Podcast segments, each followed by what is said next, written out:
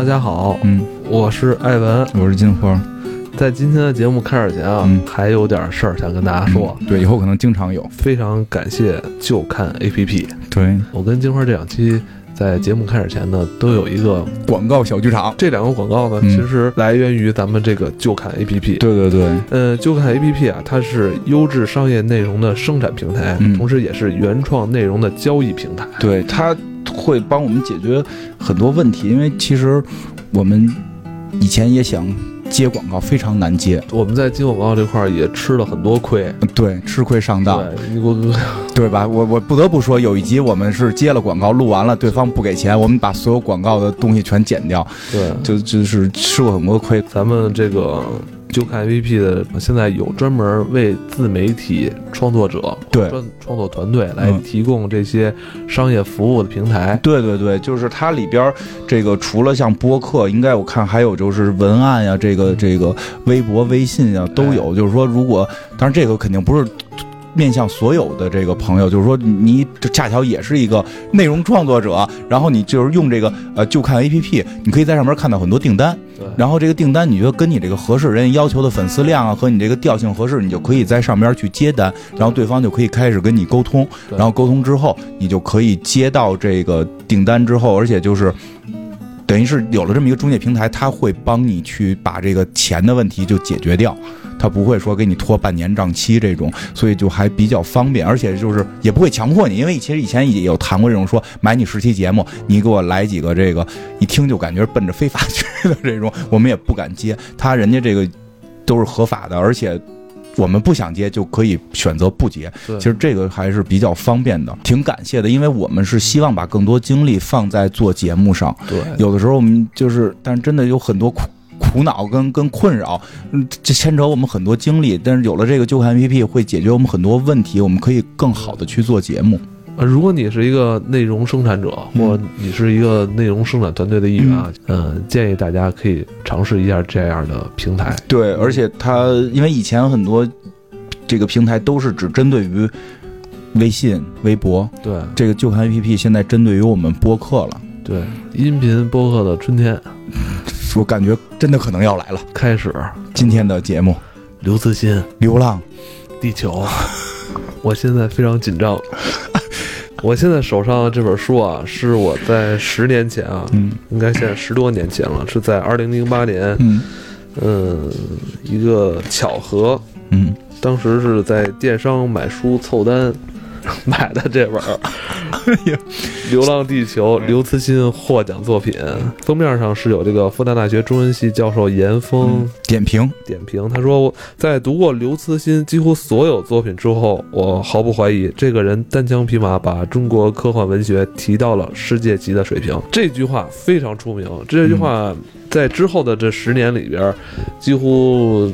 出现在了各个跟刘慈欣有关的国内媒体上，嗯，也可以说是十年前这句话一下把刘慈欣就是就定了一个很高的一个位置啊。嗯，就是确实也值得。这本书是零八年一版一印，我是很喜欢《流浪地球》这部作品的，嗯。而且在众多刘慈欣作品里边儿，嗯，我最喜欢的短片就是他《流浪地球》，嗯。嗯，中长篇最喜欢的是《球形闪电》嗯啊。对对，其实其实真的，我挺我我是挺推荐大家看看这个艾文手里拿的这本这个短篇集的，嗯它不是光《流浪地球》一个故事，而且特别快，你能看完。对对对，对而且我觉得这挺有意思，比你拿一个大厚书，你你看几页你就看不下去了，或者怎么样，特别累，没那么多时间，对吧？这真的，你你，我觉得这有一个小时、俩小时就看完了，用不了可能都很快，你能体会一场这个这个科幻的这这这种感觉。他对于科幻作品的把握，这种世界观的这种设定上，嗯也是对他很独到的这是他最，这是我觉得是他最强的地方。嗯而且这个特别有意思的在于我，我我期后就是第一次看跟后来看，现在看的感受都不一样。就是我，因因为我也是后来看作品嗯相对越来越多之后，我会发现，哎，你会觉得大刘的这个作品真的是叫中国科幻。嗯。就我记得，因为我看过那个台台湾的那个南宫博士，有时候就讲说，就是说你们不要以为就是你们随便写一个什么飞船，然后起一个名儿，啊，这就科幻，这就叫科幻，对吧？原人家那叫企业号，你起一个叫关羽云长号，对吧？你这叫科幻，你这叫一骑当千的那个，对吧？你就 你这不是，而是你看，你看像像《流浪地球》这个故事，你我现在看完之后，我再琢磨，我操，这只能是中国人写出来，对。因为外国人绝对全全是飞船派，对，吧？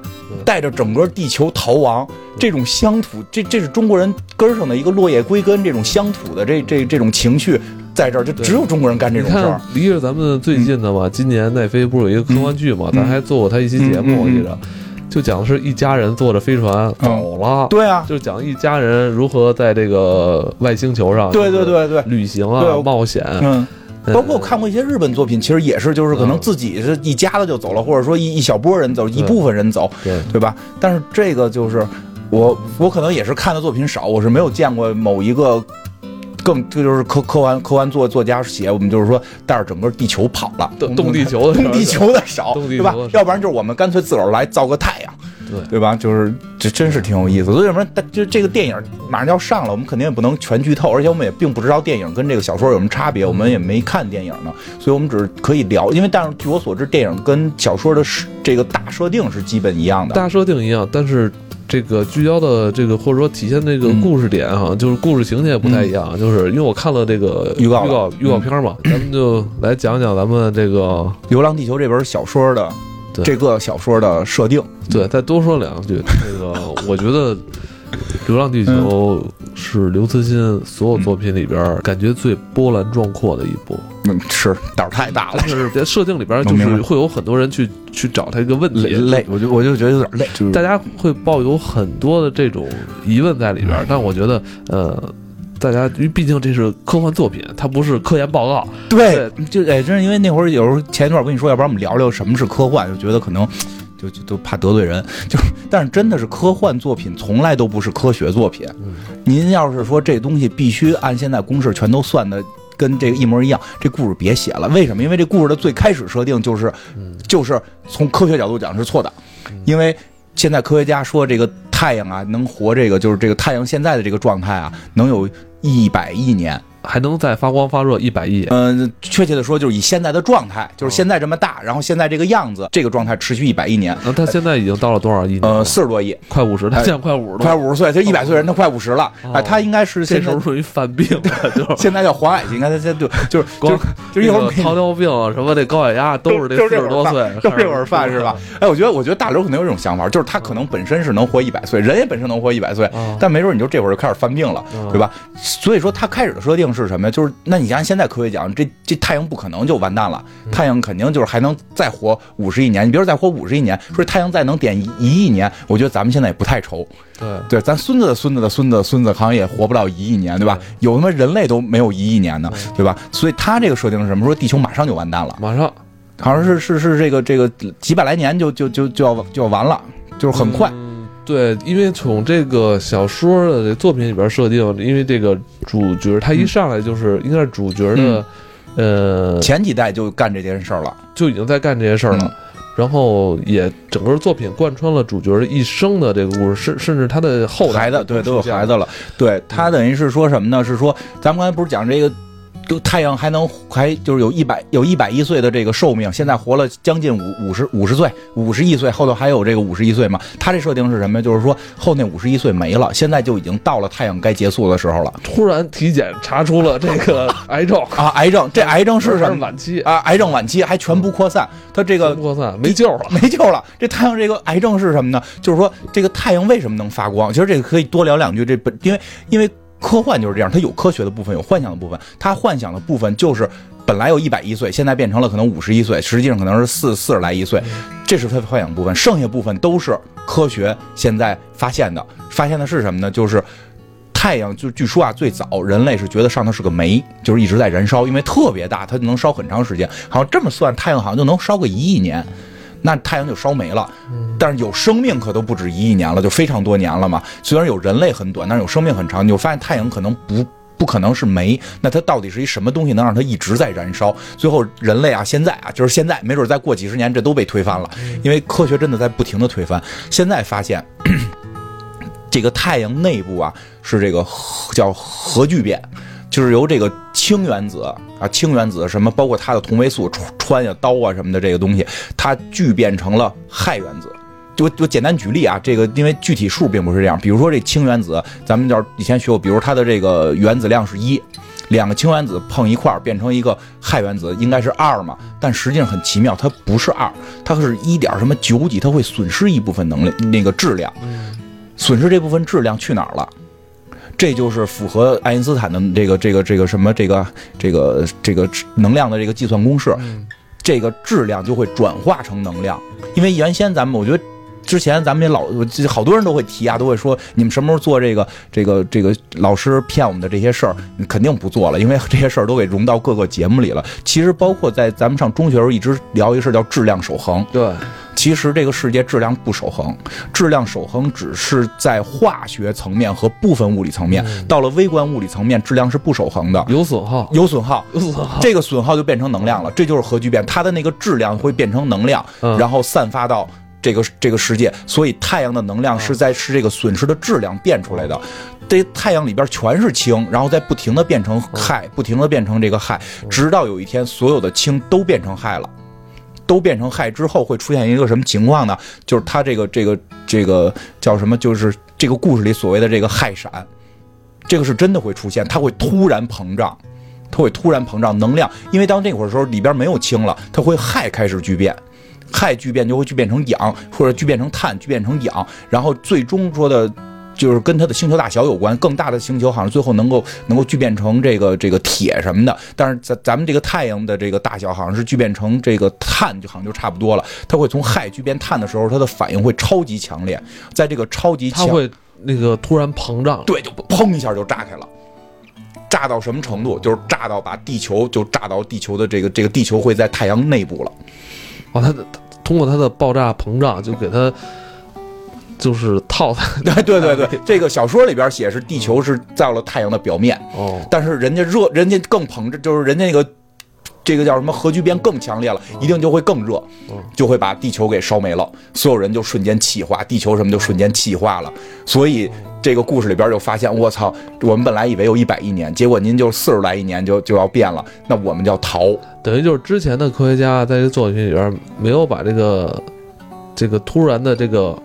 氦的这个氦闪，氦闪给计算进去，没有预测到，就是他预就是对，就是就是因为他这故事等于是老百姓还就是美批美啊，对 对对对对，因为他等于是从现在的这个还追剧呢，对还追剧，还听黑水公园了，我们告诉说那个三百年之后那个太阳就要爆炸了，对对对对，这还就是这意思，就是这意思，因为因为为什么就是那个氦闪真的是本身这个行星就会变，因为好像现在太阳应该算黄矮星，它。它这个闪，它这个这个叫什么氦闪之后会变成红巨星，红巨星会很快的之后重新再收缩，就会有一部分星辰，然后它它会再再变成这个这个什么什么氦闪之后，它就会变成这个红巨星，然后它红巨星时间很短，它会再变变成这个白矮星，然后等等这种一系列变化，这一系列变化是现在科学家天文学家已经发现的会有的，只是会到。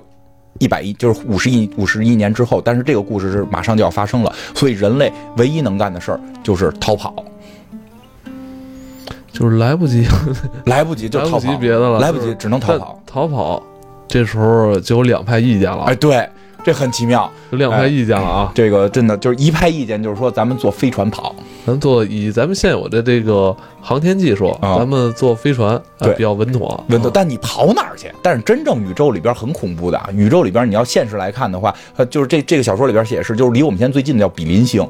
它为什么叫比邻星？就是离我们非常近的一颗星。哎，其实你你听，你突然会我突然会想到，就是那个那个漫威漫漫威的这个复仇者联盟。灭霸那几个手下都是这些星系，就这个这些星球的这些名称，比邻星，对吧？他那个扔么飞毛叫比邻星，什么什么什么这个这个超巨星，什么白黑黑白矮星、黑矮星，就都都是从这些里来的。我可以把这段跟大家念一下，也保证我们的严谨啊。好。三个多世纪前，天体物理学家们就发现了太阳内部氢转化氦的速度突然加快，于是他们发射了上万个探测器穿过太阳，最终建立了这颗恒星完整精确的数学模型。巨型计算机对这个模型计算的结果表明，太阳的演化已向主星系。外偏移，氦元素的聚变将在很短的时间内传遍整个太阳内部，由此产生一种叫氦闪的剧烈爆炸。之后，太阳将变为一颗巨大但暗淡的红巨星。它膨胀到如此之大，地球将在太阳内部运行。事实上，在这之前的氦闪爆炸中，我们的星球已经气化，就我这扛不住，扛不住，扛不住，扛不住。这一切将在四百年内发生。嗯现在已经过了三百八十年，我等于就是咱们这个主角故事。主角的故事是从这个三百八十年这儿开始。对对。对，他会先回忆一段之前发生的事儿。哎，太阳灾变将炸毁和吞没太阳系所有适合居住的类地行星，嗯并使所有类木行星完全改变形态和轨道。自第一次氦闪之后，随着重元素在太阳中心的反复聚集，太阳氦闪将在一段时间内反复发生。这一段时间是相对于恒星演化来说，其长度可能相当于上千个人类历史。所以，人类在以后的太阳系中已经无法生存，唯一的生路是向外太空恒星际移民。而照人类目前的技术力量，全人类移民唯一可行的目的是人马座比邻星，这是距我们最近的恒星，有4.3亿光年的路程。以上看法是人们已达成的共识，争论的焦点是在移民方式上，对，就是在于你看，关键在于我要去这地儿，嗯比邻星。就是去的目标已经确定了，这是能达成共识的。哎，四点三光年是指什么意思？就是光速，嗯，就是但是现在我发一道光，四点多年之后才能到那儿，没法没法想。想，没没法，就是你是光，你得走四年，嗯对吧？咱们现在跟光差的好像有点遥远，对吧？咱对就光光光学的事儿，这个光速这个不可能达到光速，咱因为他这小说就发生在现在，咱不可能说咱已经有这个超光速飞行了，这这有点有点扯嘛，对吧？也没也没有虫洞呢，咱还啥都没有呢，就是靠自己吭哧吭哧飞。大家是没有什么亚光速飞行这种技术那，这就还没有呢。还没有呢，大家就在想我们是怎么弄，对吧？所以就有两派，一派咱们坐飞船走，但是坐飞船走，你要飞到那儿，你需要多久，对吧？我觉得你去十个、二十个人，我觉得你一冷冻，没准就过去了。嗯，全全地球来来八十亿人，你怎么怎么飞，对吧？你带谁不带谁，对对吧？你这就成问题了。所以另外一派就是说，咱们带着地球走，对，这个太能想了，我就很佩服大刘在这儿，我没见过有敢这么说的。第一次我在读这个小说的时候啊，我就整个人就就感觉这个气势特别磅礴，哎就感觉你就感受到了一种磅礴的气势扑面而来、啊。，对，其实有些科幻作品里，像《神秘博士》里有，就是带着地球走了，嗯。那个他妈是神秘博士，嗯。然后他妈是个外星人，有这种什么跨维度啊、跨他妈这个时间的这种能力了，然后就是你最后就是。感动的，他这不是，这是咱就普通老百姓，就咱们现在咱们要用四百年时间带着他们地球走，而且你能读到这个中国作家的这种韧劲儿与淳朴。对，怎真是怎么去写这个东西？咱们建立咱们的这个大型奇迹。对对我正想，就为什么我觉得这真是有关系，就是西西方很少建建造大型水利工程，对，可是你们有工会嘛？就咱不需要，说白了是嗯他没，因为你看欧洲就是什么，就是不行，咱就逃亡吧，咱就上船吧，咱泰坦尼克了，对吧？咱咱混不下去，咱泰坦尼克了。你看中国最早建建那些大型水利工程，有时候你现在中国你那个有些还有这个遗迹的，你去看，我这简直就是隋唐大运河愣挖出来的，多多难以想象啊！这搁老外就不可不可相信啊！所以这时候你在琢磨，哎，你让地球，你带着地球走，怎样又不行？对，对吧？咱们这个团结一致，咱们就就能行。所以在他这设定里边，最后就是这个全世界的人民团结一致，团结一致就是我我觉得也是受了我们中国人这个感召，咱们就进行这个大型的这个工程，要让这个地球。变成一艘飞船，整个地球就走了。我觉得，我觉得很厉害的就在于，哎，我就觉得很厉害在于，有的时候吧，可能有些作品也会说到这儿，他就到这会儿啊，他就奔着近乎魔法去了。嗯就或者开虫洞啊，或者就怎么着了。他这写的还挺实在，我觉得对于外国人来说，他可能不太容易理解吧 不，太理解不太这事儿。理解吧。哎，他咱们看，咱看书中是怎么写的啊？书中对这段还真有描述。嗯，呃，时间是够的，要相信联合政府。嗯，这我说了多少遍？如果你们还不相信，我们就退一万步来说，人类将自豪去死，因为我们已经尽了最大的努力。人类逃亡分为五步：第一步，用地球发动机使地球停止转动，使发动机喷口固定在地球运行的反方向；第二步，全功率开动地球发动机，使地球加速到逃逸速度，飞出太阳系；第三步，在外太空继续加速，飞向比邻星。第四步，在中途使地球重新自转，调整发动机方向，开始减速。第五步，地球泊入比邻星轨道，成为这颗恒星的卫星。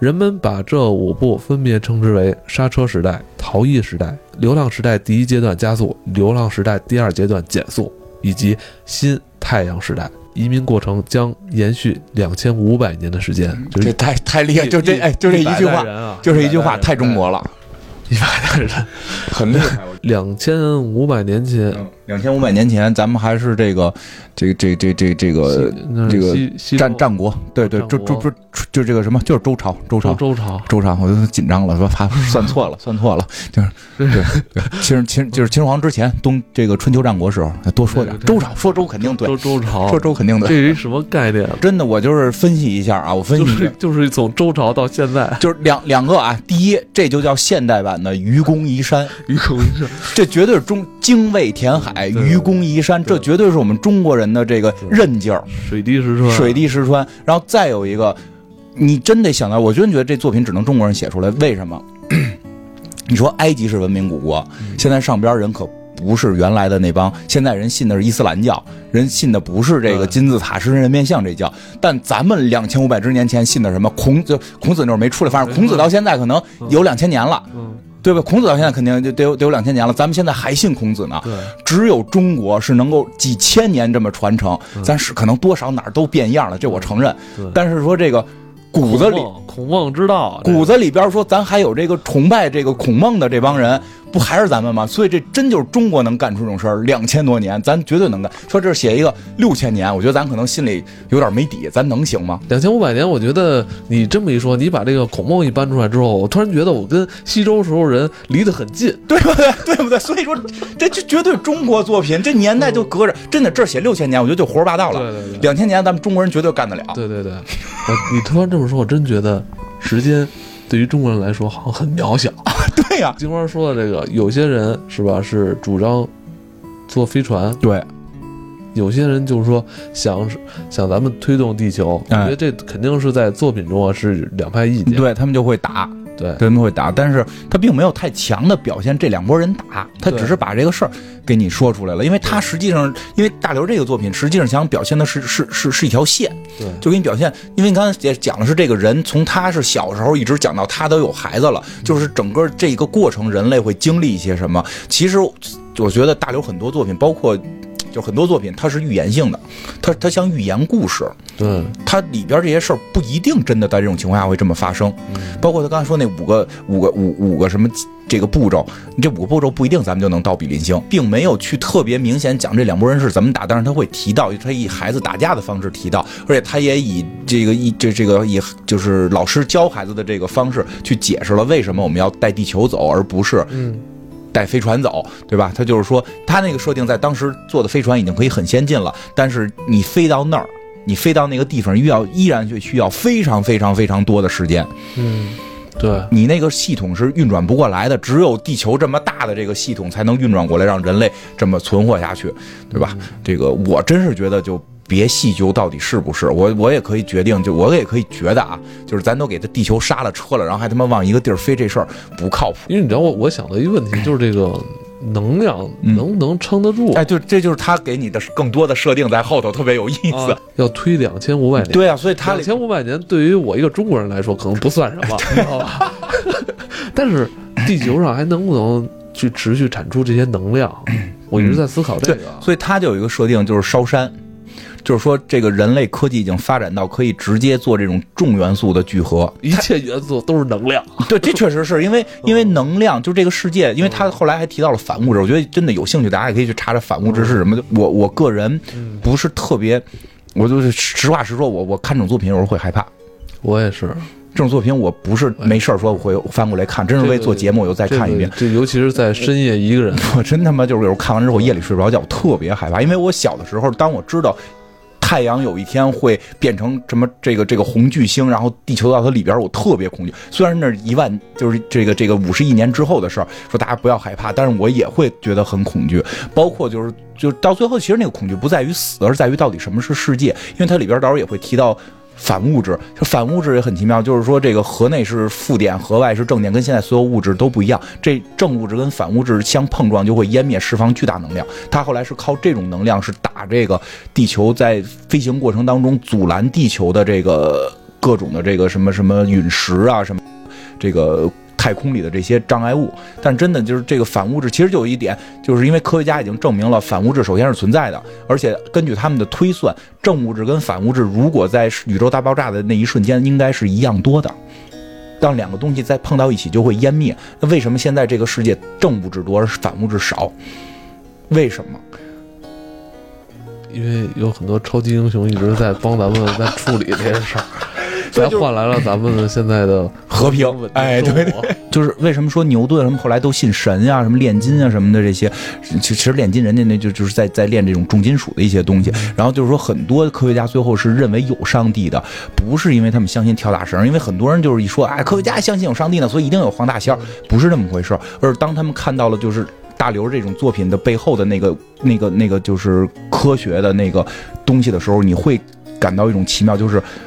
如果这个世界是平衡的，这个世界如果不是有人或者某种神力去刻意创造的话，你感觉这个世界应该是平衡的。嗯，如果是平衡的，就正物质跟反物质应该是一样多的。对，那这个世界就该不存在。我觉得有可能像牛顿、爱因斯坦，甚至包括霍金，可能这些超级聪明的人啊，超级聪明的地球人，在他们漫长的科学科研探索中。这个时间里啊，他们在某些灵光一闪的时候，他们有可能是触及到了一些可能不应该人类触及的东西。我觉得就是类似于暗物质这种，对，这这太可怕了。而且作为一个凡夫俗子来说，你肉身啊，你也是吃大米白面的人，就有些东西你可能会有些信息，当你接受的时候，你可能会接受不了。对，问题就在这儿，就是你一旦就是怎么说呢？就跟咱们的在聊平面国的时候，当你是一个二维世界人的时候，突然有一天你可能蹦想蹦，或者说你刚抬起脚尖的时候，有那么一点脑脑头皮蹭蹭蹭起来了，蹭到另一个维度了，你就会突然一下人就接受不了了。对，你说特别接受不了，所以这种作品我特别不敢看，就在于你尤其是深夜的时候，就会从后背的发凉的渴。就是那你就会发现这个世界是有某种神力在构造它，让正物质多于暗物质。这时候，那你只可能是上帝了。就是他们是这么去相信有上帝，而不是真的相信有一个跳大绳的人出现。这这这个解释一下，因为这里边后来也提到暗物质，但是他是提到并是用暗物质去保护这个地球周围的这个行星的这个这个陨石。它真正发动是用这个叫什么重重物质的这个这个聚合。两千五百年里边要延续一百代人，那这个人在这个更新换代是吧？就咱们繁衍后代的过程中。嗯，咱们的这些意识会不会刻在基因的这个序列里边？还这也是你在大刘里想到了啊，想想到了。人类有没有可能在这一个两千五百年里边，这一百代人里边会变得越来越聪明？对，其实就是大刘会不止这一个作品，其实很多作品你能看出他的一个整体思路。他认为知识的传承是一个。非常大的问题，他认为知识的传承是阻碍人类发展、阻碍任何生物发展的最大问题，就是这个父亲知道的东西，儿子不知道。对，所以他在这个设定里边，在流浪了地球的霍霍金做那么大学问是吧？他后后人学生都不知道，一直跟他学，那学生也没他悟性，对吧？可能后来过几年又出高人，这有可能的。然后就单就是说，他这个设定里边，就是说人类发明了一种技术，嗯，就是所有的知识可以在就是延续。哦，那行，那解决了，解决了。他做是，而但是他为这个事儿，我觉得单就是那个乡村教师，就是单独在谈这个事儿。乡村教师那个就就劈开聊一下，因为我还我其实特别更喜欢乡村教师那个，我真觉得那也很有意思，死活教孩子这个牛顿三大定律嘛，就跟他说这些知识你们可能觉得没用，但是未来一定有用。就是说关键在于什么，在那个设定里边，就是说除了地球。除了地球，宇宙的其他的高级智慧生命全都已经掌握了类似于《流浪地球》里边人类掌握的这个技术，就是我的知识是可以直接传给孩子的。哦，孩子也不用再学了，因为你会发现，从我们小学或者从幼儿园开始，一直上学上到大学，全都学的是之前的知识。对。当当然了，这个我觉得是一个是一个值得讨论的点，因为在这个学习过程当中会培养你很多东西。但是我觉得，如果你提前知道一些东西，也并不是坏事儿。如果现在有外脑，我倒是希望有个外脑。就比如刚才咱们录《三国杀》的时候那句诗，我他妈现在死活也背不下来。我希望有外脑能记住。我想的就是，你人类你不学习的话，你还能干嘛呀？研究啊，你都研究啊？不是，就是说你可以干别的，但是就是说你可以进一步研究，这样可以加快整个。你想，你最最最聪明的这段时间，你再用来学习。如果这段时间你的知识储备已经足够大了，而你会发现人类学习时间越来越长，因为知识量越来越大。然后乡村教师那个就是说，全全宇宙那些高级生命都有这个技术了，嗯，但是结果呢，到地球发现地球没这技术，觉得地球都是大傻帽。结果发现地球有一种特殊的生命体，这种生命体叫老师，嗯，他在整个这个社会。大环境的生物群体当中，它作为了这个传承知识的一个重要的环节。如果没有他们，人类就完蛋了。但是他那，对吧？哦，你是聊到乡村教师，对，就是因为跟这个设定是有接近的，所以这个设定里边，其实就是说乡村教师跟这个里边大刘体现的思维是一样的，就认为人类的知识的传承会让人类发展更快。所以它里边是有这个说明的，就是人类已经发展出了这个知识可以传承的这个技术。所以基本上是可以确保知识的传承，但是刚才你说另一个问题，就是大家是不是能一直坚信这件事儿？这就不能，就是大家即使知识传承了，信念是没法传承的。所以这个故事在后后期会有这个大家质疑这件事儿的。对，因为我们知道这个一百代人啊，当这些人都离去的时候，这些后代会越来越对坚持或者坚持。流浪地球这件事儿，对，会持一个怀疑态度。怀疑态度，为什么我们要走？对，对吧？对，为什么要走？对吧？所以这个这个故事还这个挺有意思，就在于后来他们就发生分歧了。这也正好这块也说一下，这里边还这个很，就是说这个寓言故事很有意思的点就在这儿，就是这个这个谁啊？这个主人公他有一些他们的这个感情故事，他后来找了个媳妇儿，哎，是个日本人，我觉得非常有国际精神。我觉得大刘这个。非常有国际精神，这这这找了一个日本媳妇儿，然后这个日本媳妇儿就是怀疑态度，嗯，就是怀疑这是不是这地这个太阳真要爆炸？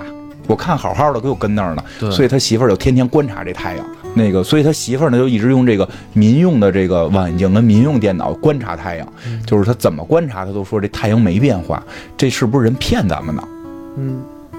就所以就就是后后这个他就跟他媳妇儿就说说这个这个你就瞎说八道，你拿一民用望远镜跟一民用电脑，你搞民科呀，你就能测出人家这科学家测的是对吧？结果后来很快就是很多人就都在干这个事儿，结果都觉得这地球啊，就是这个太阳啊没坏，嗯，科学家呀骗咱们，嗯，然后呢就开始阴谋论，我觉得这点写特别有意思，被害妄想症，被害妄想症，阴谋论就出来了，就说这个啊就是有人要。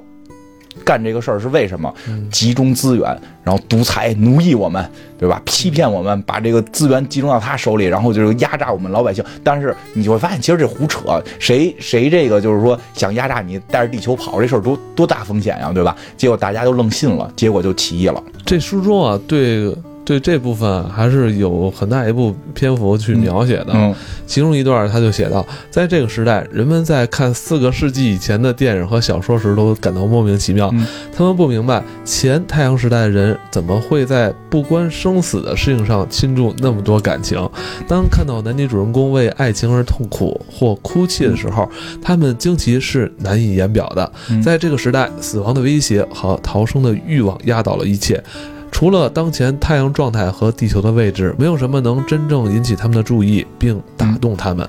这种注意力高度集中的关注，渐渐从本质上改变了人类的心理状态和精神生活。对于爱情这类东西，他们只是用余光瞥一下而已，就像赌徒在盯着轮盘的间隙抓住几秒钟喝口水一样。其实他从这部分啊侧面也是描写了，呃，在这个逃逸时代，嗯，地球的这些。后代对，嗯，我觉得一方面就是说男主人公对对待这些爱情，对很多其实他们的很多世界观就已经改变了。对对对对对，因为他们只关心两个事儿嘛，嗯，生死了。所以就是这个有这个主人公媳妇儿一直看太阳，嗯，对吧？他这到这会儿的时候，大家就站在不同立场了。看这块儿时候，我就在我就在思考，那个时代人类的社会结构变了，然后社会结构变，然后大家都是以何种方式在继续生活着？特别有意思。对这就是我觉得他他的这个魅力点在这儿特别有意思。甚至我觉得嗯，人类到底为了什么要继续的生活？一些根源的问题，我们为什么要做这些事儿？因为他这段实际描写的就是除了除了就是说对后边有影射，就是他这个媳妇儿老看太阳看地球，但他只关心这件事，对爱情可能没那么关心。其实还有一段就是对于前边的一个一个阐述，是就是这个主人公的爸爸妈妈的一段戏。嗯他主人公爸爸妈妈有段戏，就是他爸跟他他妈说，好像在哪次这个离地球位置正合适出去出去这个旅游的时候，说，哎，对了，那个我就他爸直接说我爱上谁谁谁了。他妈说，哎，你你你说那是谁呀、就是他妈也没急，就是你说那谁啊？然后孩子就说啊，那是我小学老师。然后那个男的说，那个就是就是我我我可能要离开你们了，我要跟他过一段。然后这个这个这个对吧？然后他妈就说啊，可以，你去吧，那个就是祝你幸福。然后就然后就是说那就，然后后来特别逗，那男的还直接说啊，可能爱几个月就不爱了，我还会回来的。然后可以随时欢迎。然后后来真过了几个月回来，说我已经爱完他了。然后那个还说那个那个那个就是他夸咱们家儿子特别好。然后这女这女的心特大，说哎咱那个投影仪坏了，你给修一下。真到那个时代，大家可能更多的考虑就是说，我可能随时会死。我可能因为因为他妈妈是有一个设定，就是他妈妈好像是老偷听到某些小道消息，说这次这个咱就逃不走了，咱们这次就要完蛋了。我以就为你是姜昆那个副食品又涨价了。不是不是不是，他妈老听这个小道，那会儿谁关心副食品涨不涨价啊？那会儿都集体供应嘛，那那肯定的，那会儿关心的都是是不是这次咱们就在太阳这儿就死掉了，都都关心的是这，所以他们老传那个。你说什么？那会儿副食品涨价，可能大家就吃不上饭了，可不是传这个吗？是这会儿就是他妈我在这回我要么第几个今日点说咱们就逃逃不走了，他们就传这个，他妈老老传这个，所以他妈的心根本就不在爱情上边儿，他就就是咱们能活着能活得好就更重要。这项计划启动的那一刻，嗯嗯。当那些地球上无数个嗯。巨大的推进器点燃的那一刻，嗯。我觉得人类就已经不是人类了，意识形态、嗯。社会结构啊，这个都变了。宗教嗯。思想是吧？人类的在活下去的这个道德标准啊，全都被改变了。嗯，我在想，这种这种改变可能远比我们肉体上的这种改变那大得多得要大得多那。正要进行下一个阶段的这种转型，因为我觉得那个说他为什么是预言呀、就是他就我一直说的，就是科幻的魅力在于把一个事物推到一个极致的时候，你再反过来看人性。嗯其实他这个父母的这个状态，在现在的生活中、社会中已经开始浮现了。就是有的时候你会觉得好像一些爱情慢慢慢慢不重要了，很多别的事儿可能太重要了，就这些东西慢慢就在被忽略，就就这是人的一个转变。我记得之前我们说说过很很很多次，就是这个这个爱情这个形态可能会发生变化，它这个就是给你推到一个超极端的状态，就是我们随时可能会死掉，当下时代爱情已经跟咱们父母跟父母那一代都不太完全不一样。所以在那会儿，我觉得人家父母也挺有爱的。是吧？回来还帮着你修投影仪呢。我觉得他跟他老婆之间，就是我不知道能成为成，我我现在已经就是了，还。像你，刚才你说那个点，我就说一下，就是宗教这事儿，嗯，这事儿也挺挺有意思的。就这里边提了一句，说当那个发动机开的时候，所有宗教全解散了。嗯，因为我们一直信仰上帝，对吧？对吧？结果上帝就是个上帝没来，啊，上帝是个大变态，上帝他妈设计了这么一个天体，弄死我们想，对吧？上帝是大坏蛋。当然了，当然我也不得不说这件事儿非常具有，就是每个国家真的是有区别，这非常具有中国思思想。这要是日本拍这玩意儿，马上得成立几个新宗教。你看日本所有模式都是先成立宗教，中国本身对宗教没有那么强的那种就是皈依性、崇拜性，他不认为这件事能解决我的问题，不相信有神仙能拯救我们，我们相信自己，没有什么救世主，也不靠神仙皇帝，咱们就靠大家团结一致，做一个机器，让地球能飞走，让我们把大家都给救了。这这这很这个就挺不错这个想法。然后我我也不是特别害怕，我就特别难过，我感觉可能属于我的这个人类时代就已经结结束了了，，嗯，结束了，我觉得。所以我我而且真的他代理解不了我，我觉得你说这点在这里边也有一个特奇妙的体现，就是他们有一个聊天儿，就是老师跟他们聊天儿，就是说这个什么是死亡，死亡是什么颜色？我们现在所有人认为死亡一定是黑色，嗯，看对吧？玩死亡金属都得穿黑色衣服，这是很明确的。我玩术士都是以黑色衣服系为主，就是我代表的死亡是黑色。但在他那个世界，死亡是是就是就是说那个小孩理解死亡是光芒万丈。因为他们从小知道有一天太阳会爆炸，我们会全死，所以光芒万丈代表着死亡，黑暗反而代表的是安全。就是当这个。一切变化的时候，我们很多认知都会跟着变。嗯，就是他他这些很多这种细节想的非常细。就回来的时候说讲那个，就有很多人就不相信这个太阳要爆炸嘛，就就开始有阴谋论，说是什么这个联合政府要欺骗他们，然后就开始暴动。然后结果他媳妇儿跟他就分在两个阵营，他还是想保护这些发动机的。然后他媳妇儿就是去去去反抗，结果他后来媳妇儿也死掉了。然后他就也这个，操，最后还是给他们剧情都剧透了，无所谓了，反正这个是小说，是这这小小说，这是小说。跟跟电影不一样，然后他这个就是最后到最后时刻，他也精神崩溃，也跟着一块反抗了。但是最后的那个反讽，我觉得特别有意思，就是所有人把最后最后那帮科学家、那帮那个开地球的这帮人，这帮坚信这个太阳会爆炸的人，呃，应该说是在在后来他们那个时代，因为他的时间一直在走，对，就当时已经是主主角已经有孩子了，对他父亲都死了，爷爷父亲都死了，因为他是应该至少是一个中年人了，对对对，中中老年吧，对。中老年那个状态，就是那个时代还在坚信，就是地球应该进行那个漂漂流漂流啊，这个流浪的这这帮科学家已经被定为那个反人类罪。最大的恶人，对，因为你们欺骗我们，我们原来跟原来轨道活好好的，你们非欺骗我们，让我们流浪。因为确实流浪过程当中，又是撞这个各种的这个星球会会撞上他们，而且你想离太阳越来越远，整个地球表面全都结冰了，他们只能活在地底下。的确是，就是说人类的确当时，嗯，他可能理解不了上上几个时代的那个，对对对，上几代地球人的那种快乐，但是。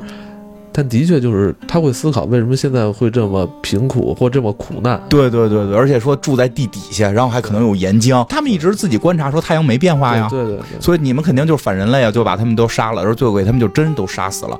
然后在他们杀死他们的一瞬间，发现太阳真炸了。我太讽刺了，我觉得这个这个高潮反的特别漂亮。啊，不过我真的不得不说，就这个高潮反的很漂亮，因为他有些作品到后就是就是各种风格不同，我觉得他内他内内内在的风格也不同，这个风格到最后这点会让人爽，我觉得是吧？让你们整天玩阴谋论，说这说那就炸了吧。当我后来就是在读第二次的时候，觉得还是挺过瘾的，这 是吧？我也觉得特过瘾。对，当我听到这五千人全部被判死刑的时候，觉得太宽容了。难道仅仅一死吗？这一死能偿清他们的罪恶吗？能偿清他们用一个离奇变态的想象和骗局毁掉地球、毁掉人类文明的罪恶吗？他们应该死一万次。这是我想起了那些做出太阳爆发预测的天体物理学家，那些设计和建造地球发动机的工程师，他们在一个世纪前就已经做过。我现在真想把他们从坟墓里挖出来，让他们死一万次。这时候，当时主角的这个整个人的心态心态也变了。前半段还是保持一个第三者的这种观察的角度去叙述。嗯。就他没有放入太多个人的感情，对，包括他爷爷爷，他爷爷有一天有一次好像忘了哈，因 为他爷爷还算是咱们这一代人，对对，他爷爷是咱们这代人，就是觉得这个外头下雨会很凉快，结果看下雨就跑出去了，就被烫死了。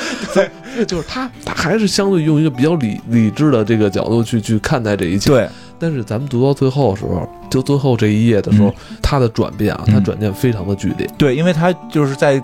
这个叛军内战的时候，他实际上开始他还是保卫这个，嗯，保卫这个这个这个支持流浪的，他是支持流浪的，直到打到最后最后的时候，他突然一下就崩溃了，对，然后就就认为流浪是错的了。呃，之后没多久啊，应该就是一个小时过去了，呃，海面上那些反人类的罪犯虽然还全都站着，但已没有一个活人，他们的血液已经被冻结了。然后就是太阳核闪爆发了。我的太阳的合唱戛然而止，岸上的十几万人呆住了，似乎同海面上那些人一样，冻成了一块坚硬的岩石。太阳最后一次把它的光和热洒向地球，地面上的冰结成了二氧化碳，干冰首先融化，腾起了一阵白色蒸汽，然后，然后海冰表面开始融化，受热不均的大海冰层发出了惊天动地的巨响。渐渐的，照在地面上的光柔和起来，天空出现了微微的蓝色。后来，强烈的太阳风产生的极光在空中出现，苍穹中飘动着巨大的彩色光幕。五十亿年的壮丽生涯已成为飘逝的梦幻。太阳死了，幸运的是，还有人活着。但我觉得最后这句话是非常的讽刺。活着的是那堆不相信这件事儿真正相信一直在帮助大家活下去的人被他们给弄死了。嗯，其实读到这儿的时候，我觉得这就是人类作为一个物种的局限性。嗯我我真的也不能再说坚持的那些工程师嗯就如何伟大，嗯没有坚持的这些平民老百姓，或处死他们这、嗯这些当时地球上人叛军有多么的罪恶。嗯。到这会儿的时候，你会觉得不是谁对了谁错，不我觉得不是。这这就是人类吧？对，因为因为尤其是这个主角，他是一个坚信该流浪，而且一直在守卫，直到最后精神崩溃的。你从他身上也能看到，这就是人类，他不是一个上来就就是一个一个二五仔让人直接忽悠掉的，他一直坚持到最后，对吧？其实尤其到这会儿是通过太阳的这个这个这个这个氦闪，然后变成这个红巨星这个形式，就是你会觉得自然这东西能叫自然吗？宇宙。太可怕了，人类太渺小了。嗯，这个这个上帝跟你开了一个玩笑，对。我真觉得是上帝给你开了一个玩笑。可能人类的历史就是当下，人类没有之前，人类所有的之前都可能是被植入进来的我。跟你讲，对，所以就是说，这个时候你就要信这个飞天面条宗。我现在就是，我觉得，就如果这个这个所有宗教让我选一个信，就是飞天面条宗是比较科学的，因为所有宗教都讲了很多的故事，但你通过考古的方式会发现有很多问题。只有飞天面条宗里边明确说了，飞天面条大神创造了这些这个同，因为他是科学家创造的一个教，他创造了这些同位素的放射，能够让考古学家来界定这些东西在哪年，而所有东西全部是飞天面条作假，只是为了戏弄人类，让这些考古学家有口饭吃。可能这个世界就是一百年前创造的，对吧？所有这些古董上边是你碳元素测的是怎么做古，都是人家一指给你指出来的。但也有一种可能，人类历史非常长。现在我们能知道什么？就是就是五千年到头了，会不会有亚特兰蒂斯？一万年前人已经能够坐飞船了。哦，这就是咱们回到刚才说的那个话嗯题，就是教育是限制人类进步的，对呀、如果在那个时候教育由于某种原因教育被断了，嗯，就没了。就完了。就完了。嗯嗯，就网上不是有一个那个图嘛，就是说一个外国的一个一个演讲者就说说的，你们老觉得这个这个人类在毁坏地球什么的，你们真想多了。这地球的寿命都都是按亿年算的，你说这塑料一百年解决不了，对于地球这这几十亿年来讲，这你是个啥呀？一亿年我就把你所有东西全解决了，对不对？就是所以你们最终人类毁的是你们人类自己。就是你放到这个里边的时候，你就会觉得是吧？能能能，其实，在书中的最后一章啊，篇幅就非常短了。，嗯呃，在最后一章里边，他写到，地球在航行两千四百年后到达比邻星，再过一百年时间，它将泊入这颗恒星的轨道，成为一颗卫星。地球的这个流浪嗯还是继续运转着，嗯。但是死了一批可能算是当时尖端的科学家。科学家，哎，嗯，这里边就有一个问题了，嗯他们他们要在这个流浪这么长的一个跨度，嗯两千多年，嗯对吧？这两千多年里，他们的人类的智慧能不能顺利的去传承下去？也经过一些这种怎么说变革吧，技术的更新，你才能让你的这个整个社会形态还有你的这个科技更加发达吧。说不太好，很多技术是通过战争提供升级的，嗯好像就是消费时代，嗯通过全球消费者的这种物质的这种消费来刺激它的升级。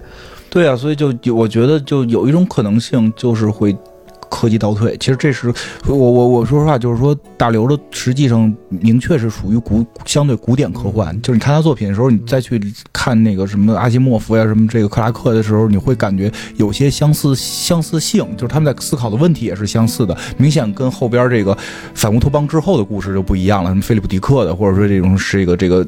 这个这个叫什么赛博朋克的就不一样了，但是就是，嗯，他们那会儿我觉得都会有一个思，因为我前一段也在看，重新在看阿西莫夫的一些东西的时候，也会发现他会有一种理论，就是当这个科技发展到极发达的时候，它会衰败。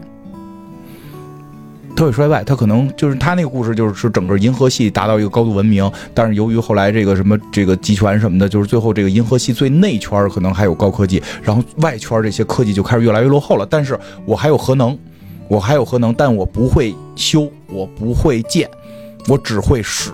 其实这是有可能会科技出的一种问题，所以这《流浪地球》会不会未来会变成了我会开这个飞船，我会还依然用石头去这个这个叫什么？就是用这个石头去发这个能量，但是我已经因为变得非常困困难了，他们的生活变得非常困难了，我可能先得解决我吃什么的问题，对，我已经这是我想到可能没有，真的很有可能就没有，不光是说没有能力去这个开发更更更更高的科技，可能连现有科技都开始衰退。我只会维持这些发动机，我只会维修它们，但我不会再造了。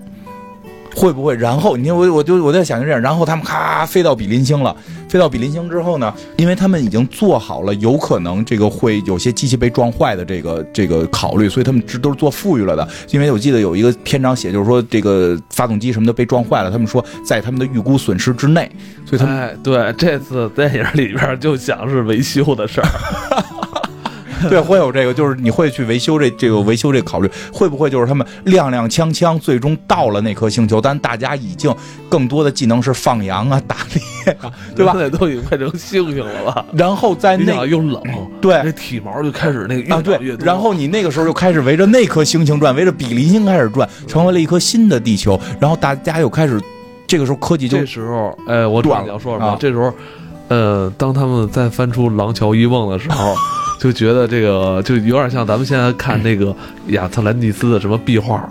对，就是可能你想那会儿可能能量也已经有限了，大家已经不能看电视了，所有能量都要供给给发动机。咱们那时候他就发出疑问：哎，这是不是外星人的呀？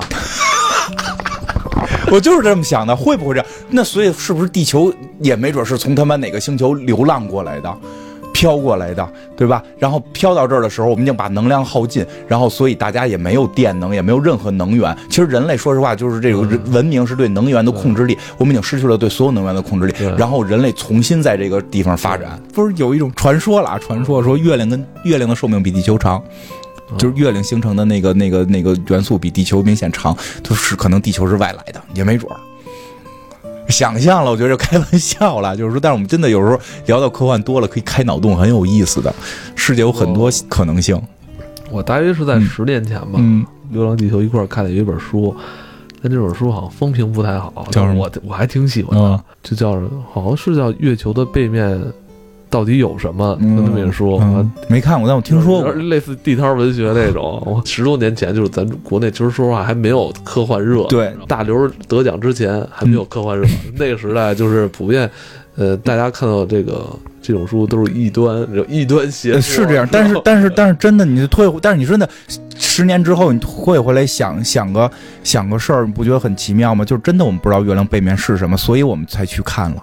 嗯，所以我们今年、去年还是今年，就是这个咱们中国这个这个这个登月的这飞船，不是到了月球背面拍照了吗？对如果我们一直没有那个疑问，月球背面是什么的话，我们就不会去发展这件事儿。所以我是始终觉得，就你甭管它是不是瞎编乱造，我们有这种疑问，有这种想法，就就是好事儿，就是能推动我们这种探索精神。找着了，嗯，叫什么？找着了。这这分儿挺高呢。二零零九年重庆出版社，呃，由作者是叫李卫东嗯，出版的这本《外星人就在月球背面》。这本书啊，我跟你说，我操，相当炸裂。但是这本书，我记得当时在豆瓣上，反正被人喷的也挺多的。嗯我我当时一度还特别伤心，为什么伤心？因为我在读的时候，我觉得我已经跟作者那个联系在一起了，就是所有他的那些疑问、那些那些思考，嗯就是我我进入他的那个嗯思思维思维方式，对思维里边了。那个豆瓣上好多人都骂他，我我特别的受伤。别看评论，就是别的东西的评论，我觉得也建议就别看了，真的。大约是在十年前吧，这么去大胆的去猜想，猜想，嗯是吧？月球背面其实真是不多。当时难道说只有美国人、好莱坞敢去这么胡乱猜想？难对啊中国人就不行吗？对啊、真的，你说这句太对了。这美国人不是猜那边有变形金刚吗？而且这个李卫东老师啊，他是本人是历史学博士，嗯，嗯，史前文明 研究专家，外星文明研究专家，特别厉害。我真的，我跟你讲，我这你说这就是这月球背面是一个科幻大梗，对，因为我记得那天我看了一个什么那个图来的，就是说那个不是这次，是前几次有说这个要去月球背面看的时候，有人出了一张图说月球背面有什么，然后就画了张图，什么变形金刚啊什么。啊这这正义联盟的这个基地啊，就因为太多的故事都是把这个，因为我们月球一直正面对我们，背面没对过，都是把那个梗用到月球背面。其实这是一个常用梗。真的，就你真是说说说说一句，因为我也看了一些这个《流浪地球》的这个，真是有给你明确计算，说你这算错了是吧？啊！就因为太阳就不可能在四百年之后这个氦闪，它科幻故事是种想象，是给我们提供一种想象方式。这种情况会在短时间几百年里边发生吗？现在科学家说不会，但我不排除科学家骗我们，科学家可能不会把这种灾难性的事情告诉我们恐。慌的事儿告诉我们。嗯，也对，也有可能就是科学家现在是，你记得小时候吗？嗯，太阳黑子爆发，每十一年一次。特别吓人。那会儿那会儿我记得就是说，说的特别恐怖，然后那个大家那天不敢出门，而且，大夏天穿长衣服。哎，你还记得就是嗯有有有那时候那时候那个我上小学嗯啊，你你应该是上高中了。什么？咱俩一样大，为什么换？那会儿记得就是呃嗯，我们学校是老师给我们拿就是那个工人嗯焊焊铁的时候嗯拿那个面罩，啊他让我们拿着那面罩之后，那个排队在操场上看太阳。啊，那是看日食。哦，看太阳黑子也看过是吗说？我给你看一眼，然后我就换下一个小朋友，什么也没看着因为，我当时特别紧张，我戴一刹那闭了一下眼，这 我没看着，我所以所以没有。我这一生有一个特别大的执念，就是我想用一下那个，就是外边工人焊铁的时候戴的那个面罩。那你就是做个小猪佩奇，我一直特别，你做小猪佩奇就可以用它了。我 我，就小时候，因为嗯这这个事儿让我一度特别恐慌。哦，对，我们也特恐慌，因为好像他那个意思是说，如果被什么晒到了，就就就两种说法，一种说晒到了，好像你就身体会受损；还有一种说太阳黑子活动，哎，对，这这个是传的最狠的，就是说太阳黑子活动会越来越快，越来越快，然后足够快的时候，太阳可能就完蛋了。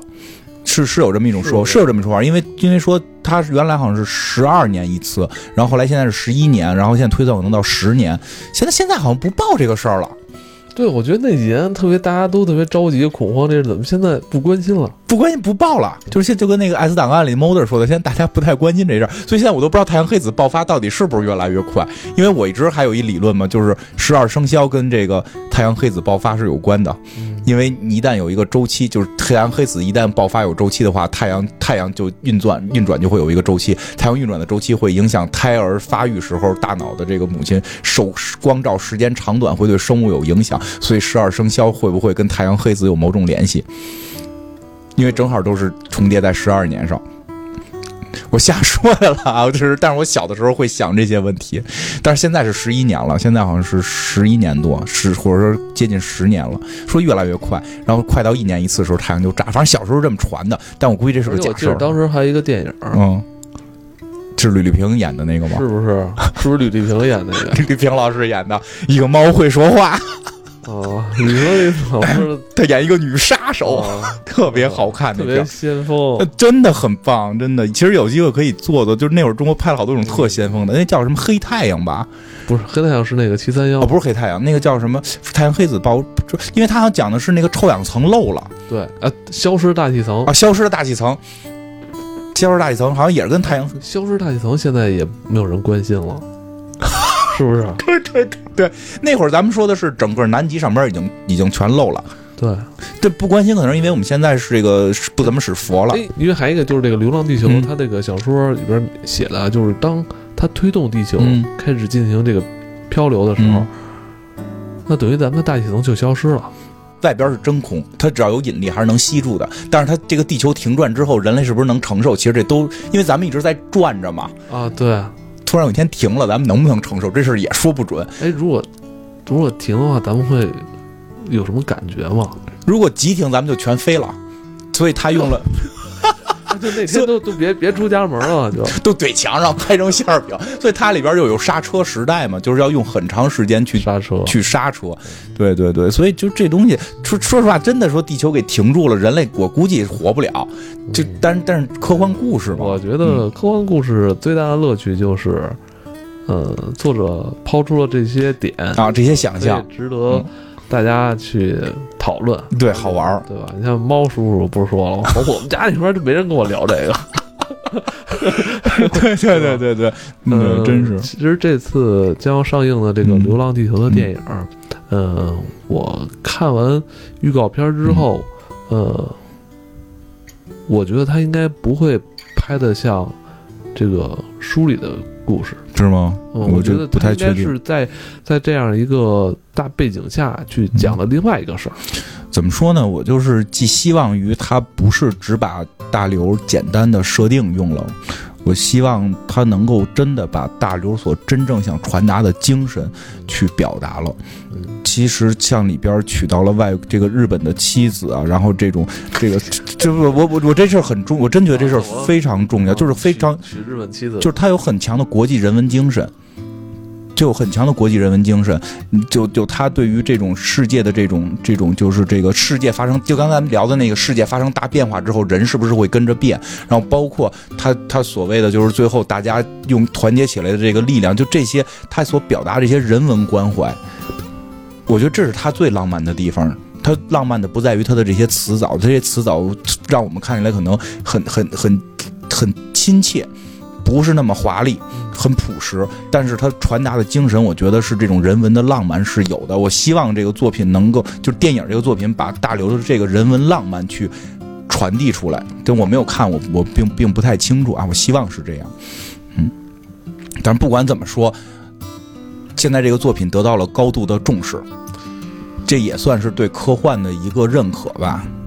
但是我也希望就是在取得一个好的票房背后，电影人能够嗯冷静，对，不要因为这个东西能创下几十亿的那什么，就、嗯。就可劲儿干它，拍的就别的不干了。因为你知道之前啊，嗯。也有人说过这分级问题，人说中国不能分级，嗯说中国一旦分级了，这个呃所有导演都去拍那个限制级的，市场会有一个极大的这个偏斜跟导向。嗯，其实其实我也说实话，我也不是特支持现在中国电影分级，会有太多问题出现，因为这个市场的不成熟还不不足以支撑它真正分级之后让大家不盲从。这我我实话实说，是这么回事儿。嗯，慢慢来，我觉得这是个循序渐进的过程。就像你说的似的，也我也确实我也不希望这个东西啪家伙一下火了之后。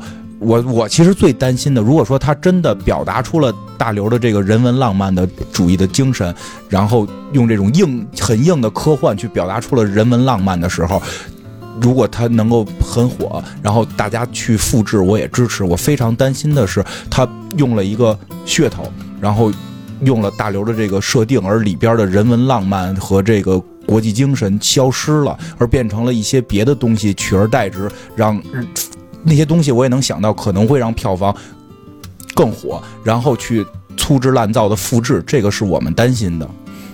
对我还是希望，别管是观众嗯还是这些电影人，还是以一颗那个平常之心对待嗯这么一部科幻科幻片、科幻电影吧。我觉得，嗯，你就拿它当是一个普通的电影来看。对，其实就跟我们一直说的，我们希望的市场是百花齐放。我并不希望，我喜欢科幻，但我并不希望这个片子完了之后，每部电影都是科幻。我不喜欢黑，我不喜欢《教父》这种片子，然后《教父》就没有。我并不希望这样，我希望的是百花齐放，什么样的片子都有。嗯，其实本来啊，今天我们俩还打算聊聊乡村教师跟嗯中国太阳。嗯，好像没时间了。对，因为我觉得他们这三部是最接近于刘慈欣刘慈欣宇宙的三部。对，而且它里边是有些感觉有些内在联系。对对对，但是真在真的说一句，就是，嗯，《流浪地球》其实讲的真就是就是就是一个更大的宏观的故事。乡村教师其实在讲外星人的一个设定的同时，在表达了一个乡村老师对于一个很普通的一个乡村老师对于普通孩子的这种这种爱。这这种对于对于相信相信科学知识，即使现在没有用，也会让我们未来变得更好。而那个太阳的那个那个那个中国太阳，嗯，是讲的是农民工的这个故事，农而且他讲的就是我们，我真觉得那也特别有人文主义色彩，就在于不是一群精英就能让这个世界变好，你需要那个擦玻璃的人，提这中国太阳我有点出戏，为什么呀？我在 B 站看了一个什么十分钟看完的那个，啊他拿那个黄渤跟那王宝强的电影啊剪出来一个，中国太阳。回头我看看去。特别牛逼，我都！哎，嗯，毫无违和感，你知道吗？是剪了一整篇儿是吗？就十分钟，嗯、就十分钟把整个故事给讲了。对，然后他配音了他有一他有一个解说，啊然后解说是挺特别正经的解说，哦然后不是那种就是不是那种幽默解说啊，嗯，解说你 就是那肯定就是那个是哎那个一开始那个王宝强是是水娃。对水娃？然后那个后来他随着年岁推移就变成黄渤了，嗯哦然后结尾还有另外一个演员，反正是好几部电影串出来了嗯，，挺有意思。但但是真的就就就是 太他妈太逗了，你说这个，但是你会你你会发现没有问题，就是我们不是问题了，就是有一个很有意思的现象，我们喜欢的那个恐怖中国的恐怖大师周德东老师，我们最喜欢的作品《保姆》嗯《保安》。嗯其实我们喜欢大刘的作品《乡村教师》，这个农民工，我觉得这种东西是保留了一些中国特有的东西。归根结底，你还是一个中国人。对最终，其实真正打动你的还是富有中国特色的这些作品。对，嗯希望这种好作品越来越多。嗯，你要给我看那个是吗？对，行吧，咱们今天就聊到这里吧。咱们有关乡村教师，嗯、和中国太阳，嗯咱们三年之后吧，好的，三年之后再聊跟。大家见面吧。嗯，今天就到这里，临近春节了我们在这儿呢也给大家拜个早年吧。早年快乐。我 操